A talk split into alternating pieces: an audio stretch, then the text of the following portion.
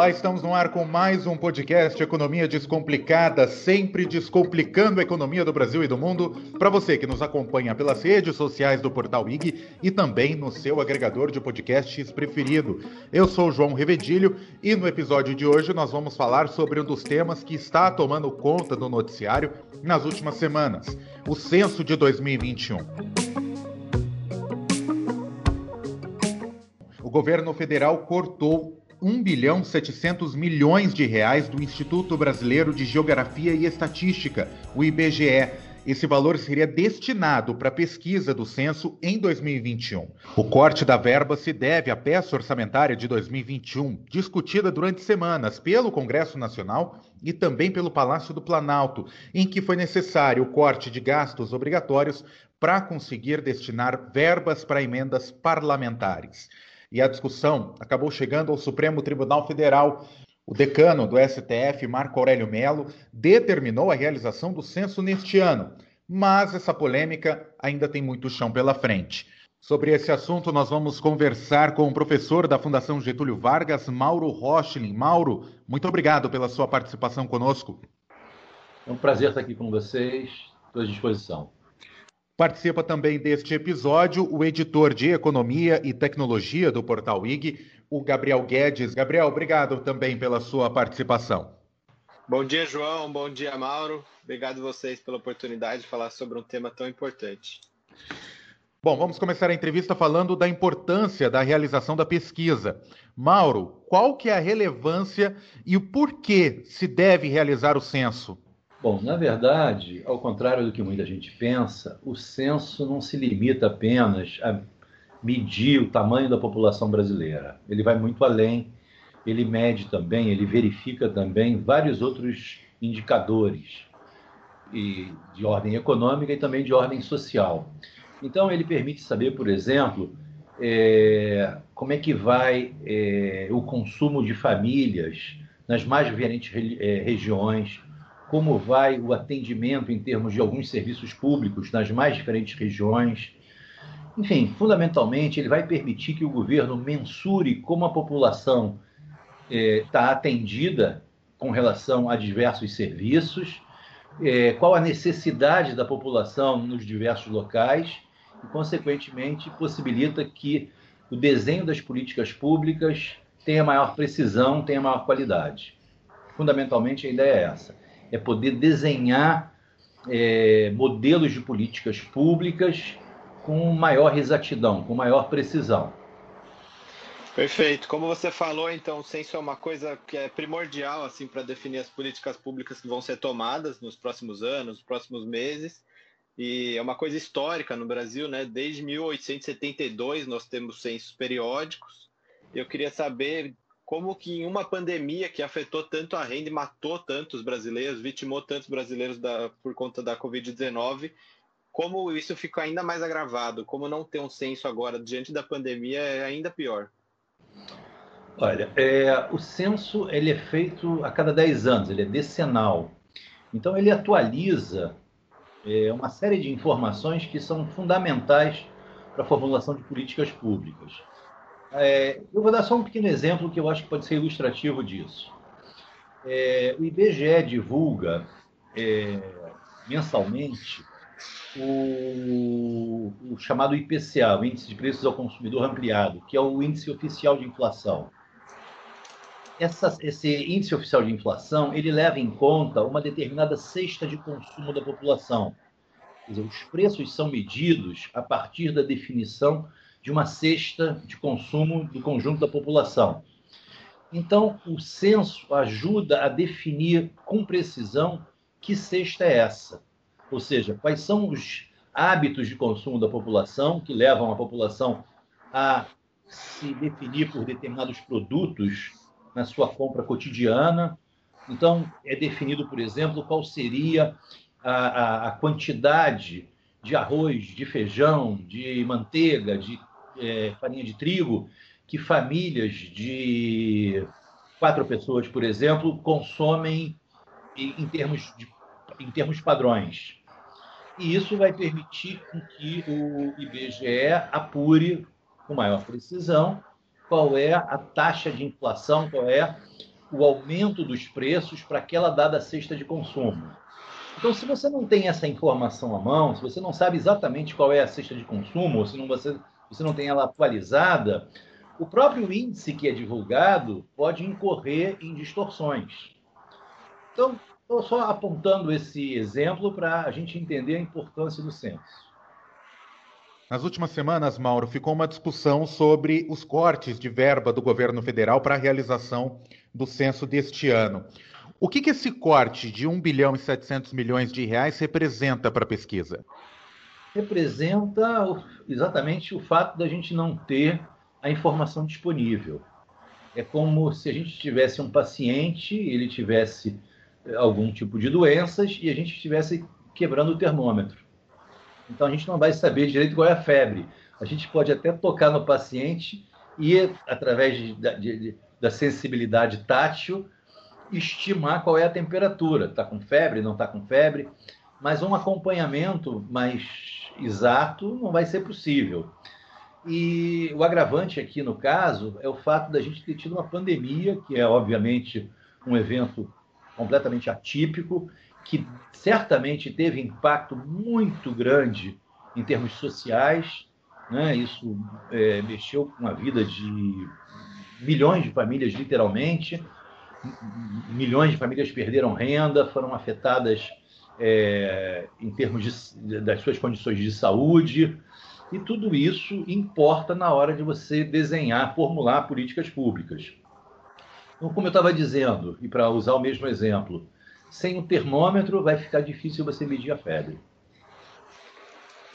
É, e dentro dessa discussão sobre o corte do censo, uma coisa que o ministro da Economia, Paulo Guedes, chegou a falar é que isso é uma culpa do Congresso que não vai ter o censo, que não é o governo quem escolhe qual vai ser a verba cortada, mas no, na prática o governo tem o poder de decidir e de querer fazer o censo, que é uma obrigação, como o STF decidiu.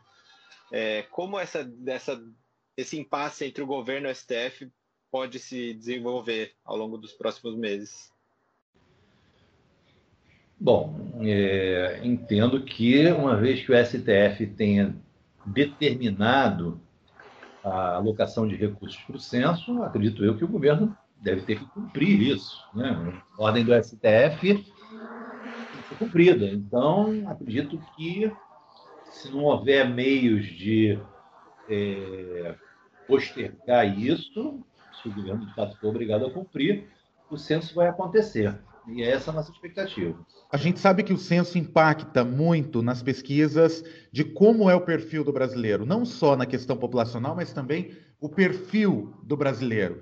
Aqueles mais simples, aqueles da classe, da classe mais alta.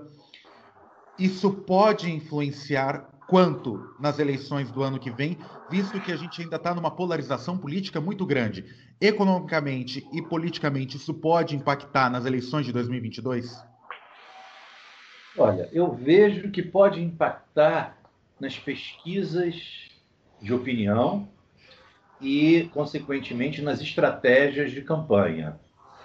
Isso porque o censo vai poder dizer com precisão quem mora onde, ou seja, qual o perfil da população de cada região. Quando eu falo de perfil, eu me refiro a categorias socioeconômicas, a categorias relacionadas a faixas etárias, a nível de escolaridade. Então, o censo atualizando essas informações vai permitir que as pesquisas de opinião sejam feitas com maior precisão. Né? Você sabe exatamente, a partir do censo, qual é o perfil da população.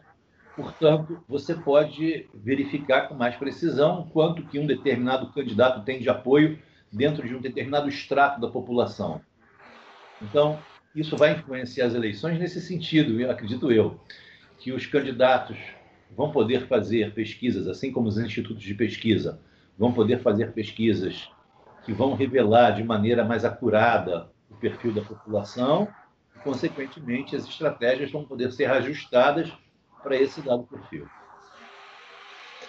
Dentro dessa discussão do, do corte do censo, de como a pandemia pode afetar a pesquisa, de que, querendo ou não, é uma pessoa, são pessoas visitando casa em casa, e o ministro da Economia chegou a falar, inclusive, que isso seria levar o vírus de porta em porta, por mais que o IBGE já, já tinha todo o aparato para controlar o vírus, para proteger as pessoas dentro da, da, realiza da realização da pesquisa. Eu queria saber, é viável produzir um censo online num país em que 30% quase dos domicílios não têm acesso à internet? Não, não é porque o censo é a única pesquisa em que literalmente o instituto de pesquisa vai ao domicílio. Quando é feito o censo, são pesquisados 70 milhões de domicílios, literalmente todos os domicílios brasileiros são visitados. Nos mais longínquos rincões, nos mais distantes riachos, populações ribeirinhas, todos os domicílios, são 70 milhões, são visitados. É, obviamente, a pesquisa de maior abrangência que é feita em qualquer país. Então, é... ele tem que ser presencial, exatamente pelo que você falou. Se você considerar que 30% da população dos, dos lares brasileiros não tem acesso à internet, se é realmente essa informação, eu diria que é impossível se fazer um censo, fazer uma pesquisa com essa abrangência de forma remota. Fundamental se fazer presencialmente, porque são, na verdade, o pesquisador ele tem que ser é, treinado para fazer a pesquisa. A pesquisa não é feita simplesmente através da leitura de uma dada pergunta. Ele não segue apenas um questionário e ponto. Existe uma certa sensibilidade por parte do pesquisador que deve ser seguida. Deixa eu te dar um exemplo. É, uma, uma, pergunta que pode ser feita pelo, pelo pessoal do censo para, para, a população é a seguinte: Você tem geladeira em casa? Deixa eu só esclarecer um aspecto antes. O censo é feito em 70 milhões de domicílios. E o objetivo de se eh, a, a pesquisar os 70 milhões de domicílios é exatamente medir a população. Agora, alguns milhares de domicílios recebem visitas especiais, visitas com questionários muito mais detalhados do que esse referente ao censo. Ou seja, não se trata apenas de perguntar quantas pessoas moram nesse domicílio. Se trata de, de se perguntar se o domicílio tem é, abastecimento de água potável, se tem esgoto, se tem televisão, se tem geladeira, se filhos estão na escola.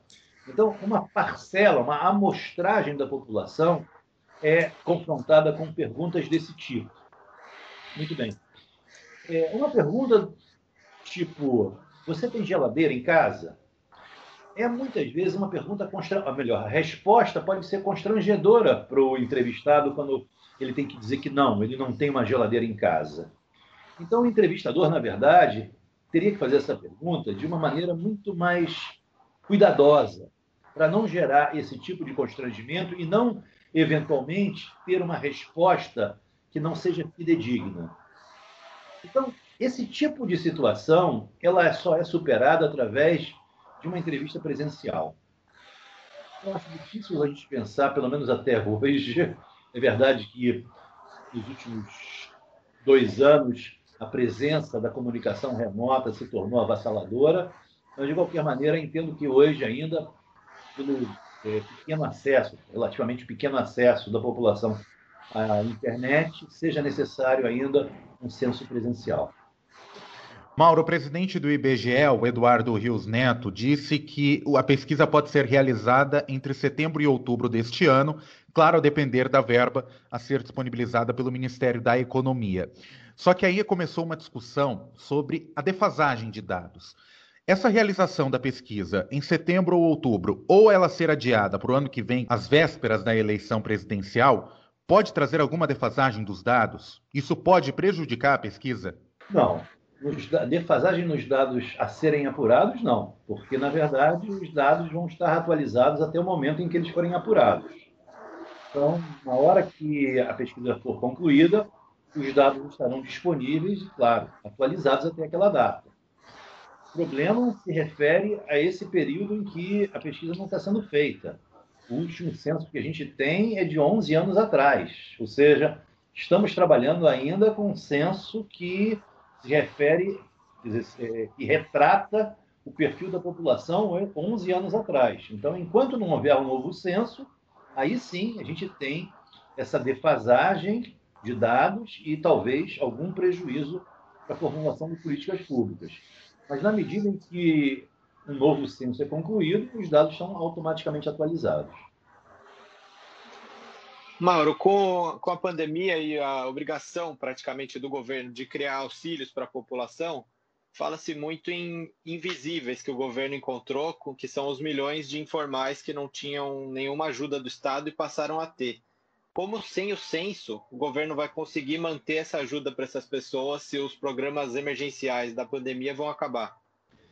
Pois é, é inclusive essa é uma crítica que eu venho fazendo ao auxílio emergencial eu entendo que o governo devia ter calibrado melhor a mira no que se refere à concessão do auxílio emergencial. Eu entendo que, obviamente, que no primeiro momento, lá atrás, em março, abril do ano passado, quando a pandemia obrigou uma paralisação muito grande da economia e, consequentemente, implicou numa perda muito grande de empregos, no fechamento de vagas de mercado de trabalho, eu entendi naquele momento que o governo teria que promover um auxílio o mais amplo possível, o mais abrangente possível. Deveria dar, vamos dizer assim, um tiro de canhão para acertar um alvo eh, não só na mosca, mas do seu todo. Né? Mas à medida em que a pandemia avançava e na medida em que o governo se mostrava incapaz, em termos eh, econômicos, de sustentar esse auxílio, eu entendi que o governo tinha que calibrar a mira, ou seja, começar a verificar, dentro daqueles 65 milhões de brasileiros que passaram a receber auxílio emergencial, quais os que tinham esse auxílio como alguma coisa imprescindível, quais os que não teriam condições ou não tiveram condições de se recolocar no mercado de trabalho na medida em que a abertura aconteceu. E para isso acontecer, para que o governo pudesse calibrar melhor entregar esses recursos àqueles que realmente são os mais necessitados e fazer isso sem é, detonar completamente as finanças do Estado, o censo aí cumpriria um papel fundamental, porque ele ajudaria a identificar aqueles mais vulneráveis. Então, até corroborando o que você falou, entendo que é, o censo teria, vamos dizer assim, poderia cumprir esse aspecto esse, essa necessidade e, com isso, ajudaria, sem dúvida nenhuma, na formulação de uma política mais focada, mais eficiente e mais equânime também. Perfeito. É, e o, o governo, ele reúne algumas polêmicas com o IBGE desde 2019, quando o Bolsonaro foi eleito. Algumas, alguns questionamentos sobre os dados do desemprego, por exemplo, e agora essa questão com o censo, como os dois fatores principais aí. Eu queria saber qual o que o governo quer não tendo censo. Como o governo, o governo tem medo do censo, tem medo do que os dados vão mostrar sobre o que aconteceu no Brasil nos últimos anos? Ou é puramente só a questão de não tem dinheiro, o governo alega que não tem dinheiro e isso não é uma prioridade no momento para eles? Olha, eu acho, sinceramente, que dizer que o governo não quer o censo para esconder alguma coisa é um pouquinho de teoria da conspiração. Eu digo isso porque não é, não seria, vamos dizer assim, razoável a gente considerar que a piora nas condições sociais da população se deve inteiramente ao governo Bolsonaro, né? Por mais negacionista que o governo seja e com isso tenha contribuído para essa tragédia que a gente atravessa, ainda assim seria um certo exagero dizer que é culpa do governo a deterioração das condições sociais. Acho que o governo fez aí uma política, é, adotou medidas com relação à Covid que não são desprezíveis. A concessão do auxílio emergencial e o gasto que o governo teve com as medidas para o enfrentamento da pandemia foram, de fato, gastos é, de grande monta, em termos comparativos. O Brasil gastou, em termos de proporção do PIB, mais do que a média dos países de economia avançada. Então, difícil dizer que o governo é culpado por uma piora nas condições sociais. Sim, eu acho que o governo, e aí vai uma opinião pessoal, é culpado, em parte, por conta desse número imenso de mortes.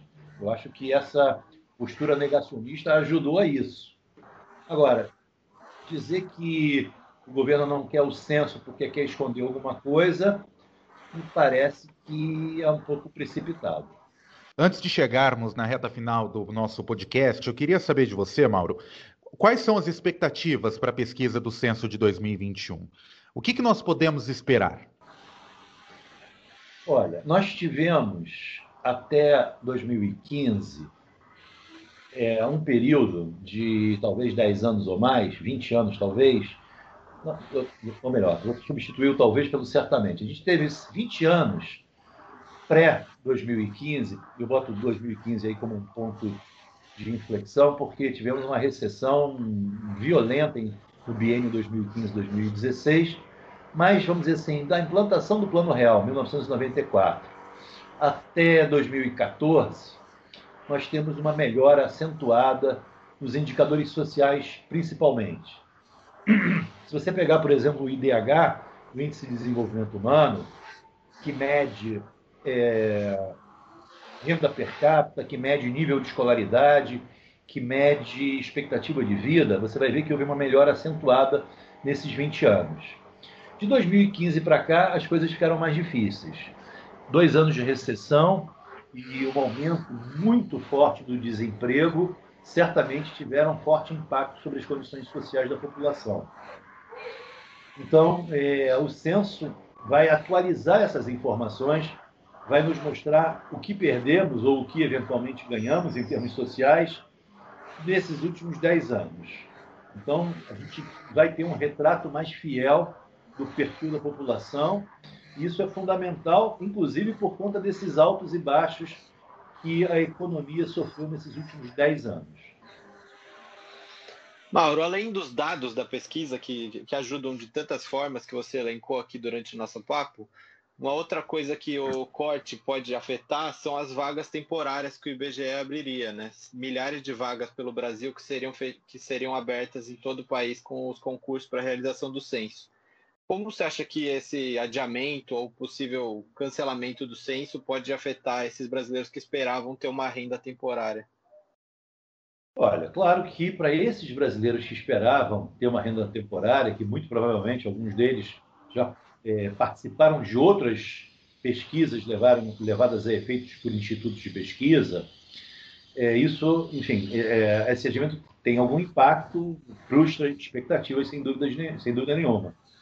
Agora, do ponto de vista mais geral, do emprego, sabe, como um todo, se a gente considerar que a força de trabalho do Brasil é de 100 milhões de pessoas, e se a gente entender que o censo reúne alguns milhares de pessoas e reúne esses pesquisadores por um período relativamente curto de tempo, a gente não pode dizer que, em termos gerais, a realização do censo tem um impacto mais decisivo em termos de nível de emprego. Acho difícil a gente poder dizer que é, o emprego vai ser afetado pela pela realização ou não do censo. Acho que quando a gente fala de emprego, a gente está falando de alguma coisa mais estrutural. A conjuntura aí, ela explica pouco. Então, nesse sentido, a realização do censo não poderia ser vista, acho eu, como um evento que teria impacto decisivo no nível de emprego. Nós conversamos com o professor da Fundação Getúlio Vargas, o Mauro Rochlin. Mauro, muito obrigado pela sua participação. Eu que tenho que agradecer essa oportunidade de prestar esse, esse esclarecimento. Espero ter ajudado. Um abraço a todos. Agradecer também ao editor de Economia e Tecnologia do portal WIG, o Gabriel Guedes. Gabriel, obrigado pela participação. Valeu, João. Obrigado, Mauro. Até mais. Até a próxima, gente. Um abraço para vocês. Os trabalhos técnicos foram da Letícia Carvalho.